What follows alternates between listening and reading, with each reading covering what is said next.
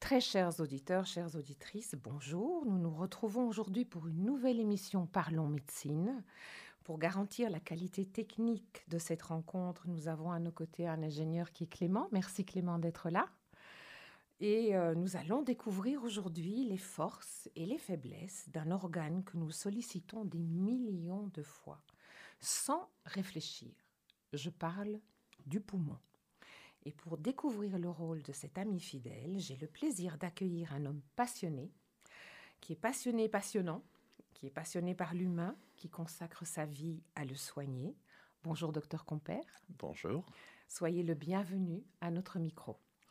Je voudrais commencer, si vous le permettez, par vous poser quelques questions personnelles. Pourriez-vous vous présenter en quelques mots à nos auditeurs qui est le docteur Compère?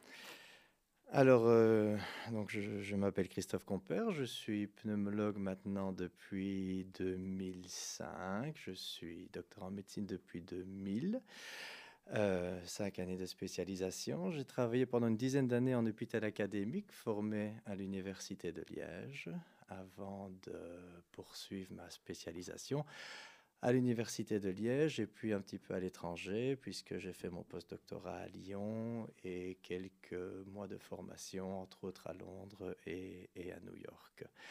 Je travaille actuellement à l'hôpital Delta, dans le réseau du Chirec, sur Bruxelles. Je travaille en tant que pneumologue, je suis d'ailleurs là-bas chef de service et je m'occupe de différentes pathologies respiratoires avec peut-être un attrait tout particulier pour le cancer du poumon puisque j'ai la surspécialisation d'oncologue thoracique. Qu'est-ce qui vous a amené, qui vous a amené à choisir la médecine? Grande question. Ça Soupir. Non, mais c'est quelque chose que. Nous que, avons que... le temps. c'est quelque chose qui a toujours existé en moi parce que je pense que j'en parle depuis que je suis tout petit sans vraiment savoir pourquoi. Mais je me rappelle d'une anecdote que ma maman m'a toujours racontée. Euh, alors que j'étais probablement un peu fâché sur elle à l'âge de 5 ans, je lui avais dit euh, Écoute, maman, je ne suis pas d'accord avec toi, et d'ailleurs, quand je serai grand, je serai docteur et je ne te soignerai pas. Chose qui n'est jamais arrivée. Hein. J'ai beaucoup d'amour pour ma maman, mais euh, c'est quelque chose dont je parle depuis que je suis tout petit. Probablement parce que la médecine est un, métier certes passionnant qui allie le scientifique, qui m'a toujours intéressé. J'ai toujours été fort curieux. Je lisais petit, euh, beaucoup de bouquins de, de, sciences, que ce soit de la biologie ou alors euh, des bouquins où on parlait des dinosaures, où on parlait euh, d'astronomie. Bon, j'ai toujours aimé ça. Et puis on allie, euh, on l'humain avec la médecine. Donc les deux ensemble me semble être la voie parfaite et c'est pour ça que j'ai probablement choisi la médecine sans hésiter à l'âge de 18 ans. Et dites-moi, la médecine est un univers vaste.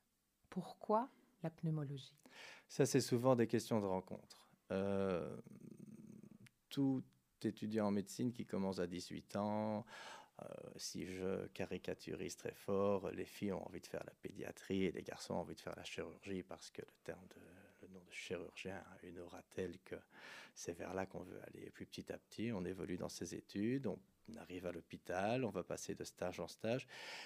Et c'est vraiment une question de rencontre par rapport à des maîtres de stage et par rapport à d'autres assistants ou d'autres médecins pneumologues qui ont fait que je me suis rendu compte que c'était une spécialité que j'ai trouvée particulièrement complète, euh, complète complexe, mmh. intéressante.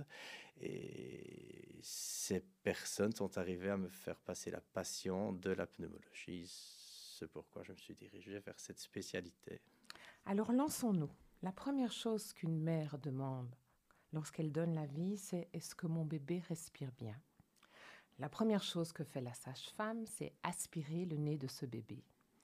Et puis, miraculeusement, la vie s'installe et nous respirons jour et nuit sans réfléchir. Nous aimerions mieux comprendre et mieux connaître ce mécanisme magique. Docteur Compère, quel est le rôle des poumons?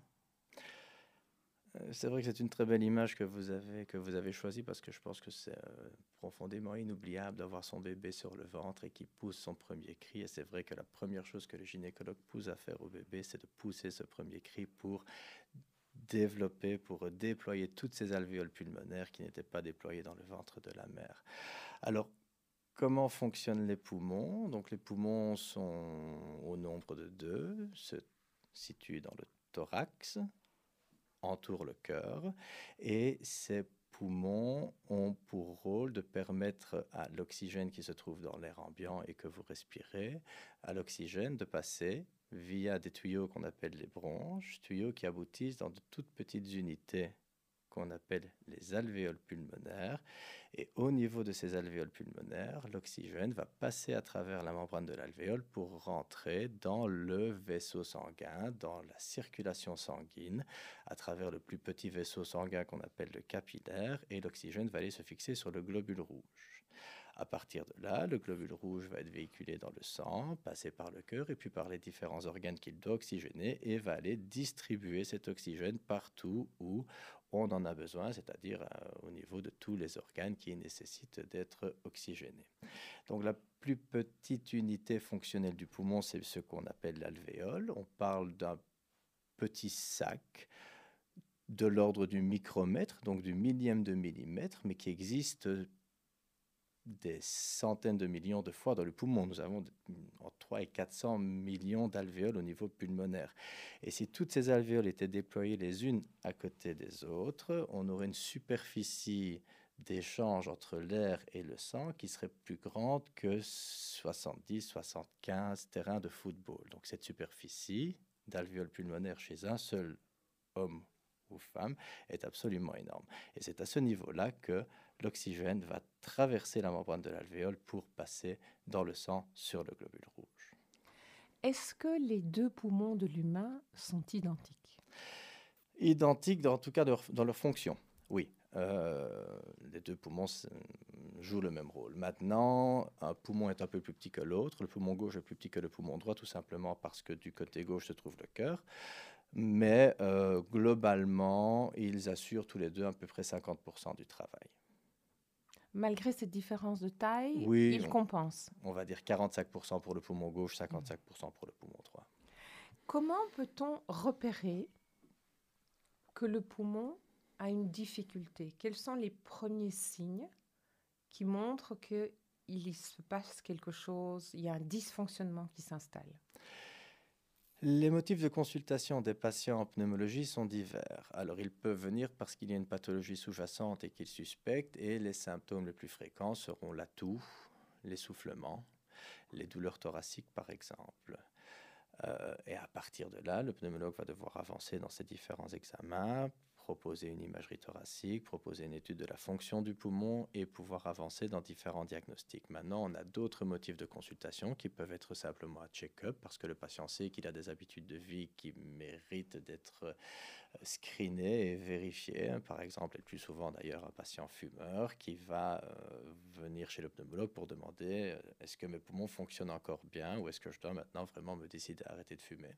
Bon là, de toute façon, ma réponse sera claire même si les poumons fonctionnent bien, mais ça on peut en reparler plus tard. Euh, mais la plupart des symptômes pour lesquels les patients nous consultent sont des toux, des expectorations, des crachats, des douleurs thoraciques ou de l'essoufflement et dans des situations d'emblée un peu plus, un peu plus ennuyeuses, euh, par exemple des crachats sanglants.